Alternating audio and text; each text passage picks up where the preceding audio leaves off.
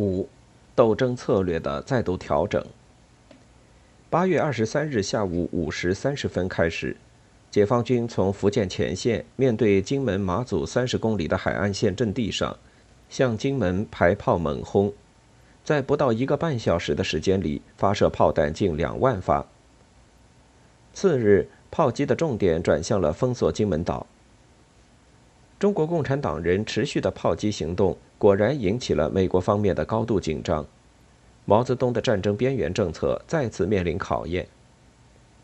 美国方面对中国共产党人炮击金门的行动很快就表明了态度。杜勒斯公开警告说，中国共产党人如果强行夺取金门、马祖，将会引起严重后果。美国总统艾森豪威尔随后也公开声称。金门、马祖对于保卫国民党中国本土具有极大的重要性，美国不会放弃对中华民国的责任。随着八月二十八日福建前线对金门国民党军播放了告蒋军官兵书，宣称解放金门迫在眉睫，美国军方当即制定了应急计划，决定为国民党军向金门提供补给的军舰护航，负责防卫台湾、澎湖上空。在中共进攻金门、马祖时，可考虑国民党的自卫权，包括对中共投入战斗的炮兵阵地和空军基地进行袭击。根据来自海外新闻界的种种消息，毛泽东显然很快了解到美国的这种态度，他马上调整了此前的方针，通过中央军委于九月二日发出了关于对台湾及沿海蒋占岛屿军事斗争的指示。第一次明确提出，对金门、马祖问题不去登陆，多少年内也不去登陆。另外，准备二十年不打台湾，因为这不单纯是个台湾问题。为了让美国人了解中国方面的这种态度，毛泽东决定自四日起停止炮击三天，让国民党向金门放手输送各种急需物资。他对这一做法的解释是。总是炮轰就没意思了，看情况就停下来，等过两三个月他们麻痹了再打。而在随后的最高国务会议上，他则明白的讲：“金门、马祖这样几炮，我就没有料到现在这个世界闹得这么满天风雨、烟雾冲天，美国竟然要在我们这里来个大包干。我们现在手里只有手榴弹，没有原子弹，跟一个有原子弹的敌人开战不是好办法。”因此，尽管包括张治中在内的一些民主党派和无党派人士对此想不通，他还是坚持反复做劝说工作。他解释说，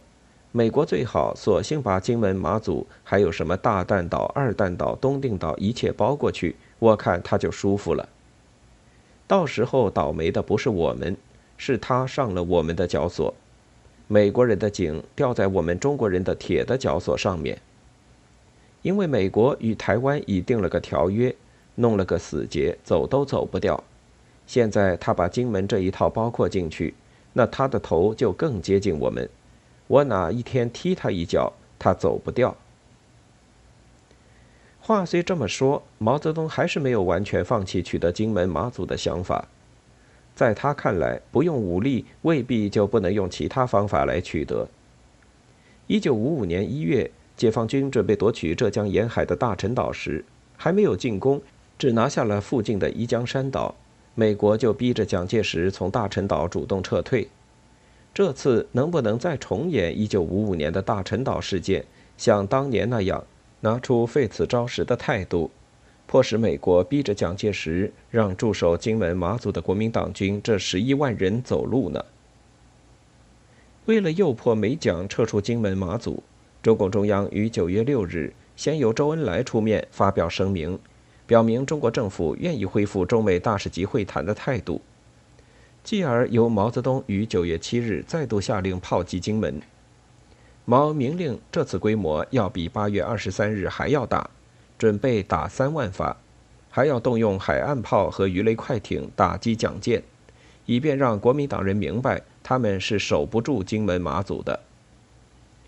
周恩来在随后接见新加坡记者曹巨仁时，亦要其转告台湾方面，金门、马祖的国民党军只有三条路可以走：一是与岛共存亡，二是全师而还，三是在美国的逼迫下撤退。周恩来声称，最好的选择是全师而还，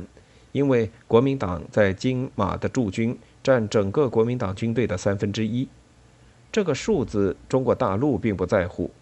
回到台湾对蒋介石却是有用的，可以用来作为对美国讲话的资本。最不光彩的就是自己不撤，反而被美国逼着撤走。对周恩来的声明和解放军再度大规模炮击金门，美国方面很快就做出了反应，同意马上恢复中美大使级会谈。中共中央据此研究了具体的谈判对策。毛泽东明显的赞同，在美国最关心的不对台湾、澎湖动武的问题略作让步，以换取美国压迫蒋介石放弃金门、马祖。会议内定的谈判底线是：声明台湾、澎湖是中国领土，金门、马祖等是中国大陆内海岛屿，中华人民共和国政府有权采取一切适当方式，在适当时候解放这些领土。直接威胁厦门、福州两海口的为国民党军队所占据的金门、马祖等沿海岛屿必须收复。如果国民党军队愿意主动地从这些岛屿撤走，中华人民共和国政府将不予追击。中国政府在要求美军从台湾海峡撤出他的一切武装力量的同时，也可以做出承诺，在收复金门、马祖等沿海岛屿之后。将争取用和平方法解放台湾和澎湖，并且在一定时期内避免对台湾和澎湖使用武力。承诺争取和平解放台湾、澎湖，并保证在一定时期内不对台湾、澎湖使用武力，这在中国政府是一件破天荒的事情。为了争取美国协助破蒋撤退金门、马祖驻军而做出如此大的让步。反映了毛泽东这时急于取得金门、马祖的心情。但是毛泽东同时告诉周恩来，要中国代表在谈判中不要急于和盘托出中国的方案，可以在三四天甚至一周内先实行侦察战，摸一摸对方的底线再说，以免被美国人视同示弱。不料中国代表王炳南在九月十五日双方第一次会谈中就亮出了中方底牌。这让毛泽东深感恼火，负有具体指导责任的周恩来不得不接连致信毛泽东承担责任，并重定对策。新的对策突出强调了斗争性，不仅拒绝与美方代表讨论具体问题，而且要义正辞严地要求美国从台湾海峡撤走一切武装力量，停止向中国领海领空的一切军事挑衅和干涉中国内政的行为。周恩来同时还向毛泽东请示，针对美国这时提出的停火要求，从各方面扩大要求美国从台湾海峡撤军的活动，包括发表驳斥杜勒斯联大演说的外长声明，动员各地报纸、各党派、各人民团体广泛响应，要求苏联和其他兄弟国家配合中国行动等等。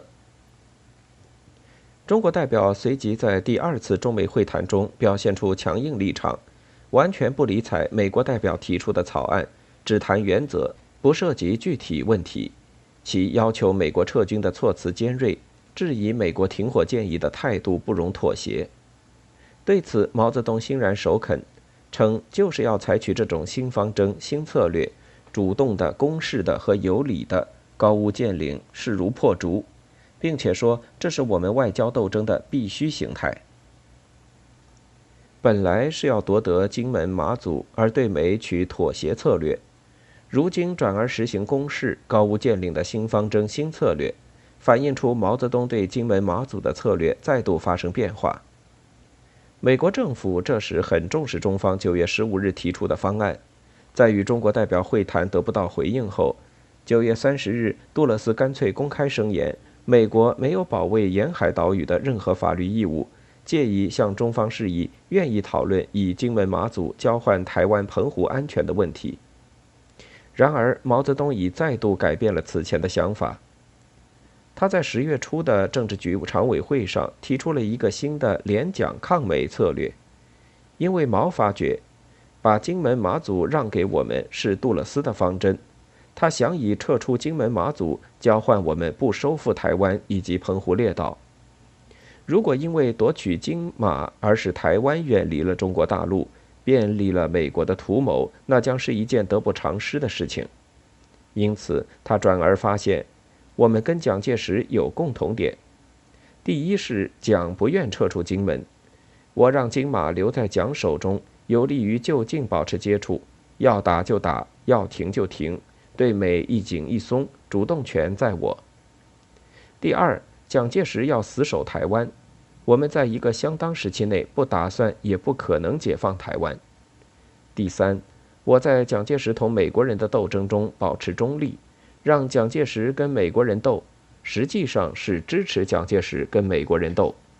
美国想霸占台湾，逼蒋介石完全成为美国的附庸。蒋介石和蒋经国都还有一点反美的积极性。鉴于最近台北发生蒋介石策动人打砸美国大使馆的事情，这些迹象表明，我们和蒋介石是有共同点的，是可以在一定程度和一定范围内联合反美，不让美国完全霸占台湾。随后，毛泽东并托人转告蒋介石说：“只要蒋能抵制美国，我们就可以跟他合作。既然要向蒋介石国民党示以善意。”大规模惩罚性炮击自然就不再需要了，第二次台海危机至此迅速化解。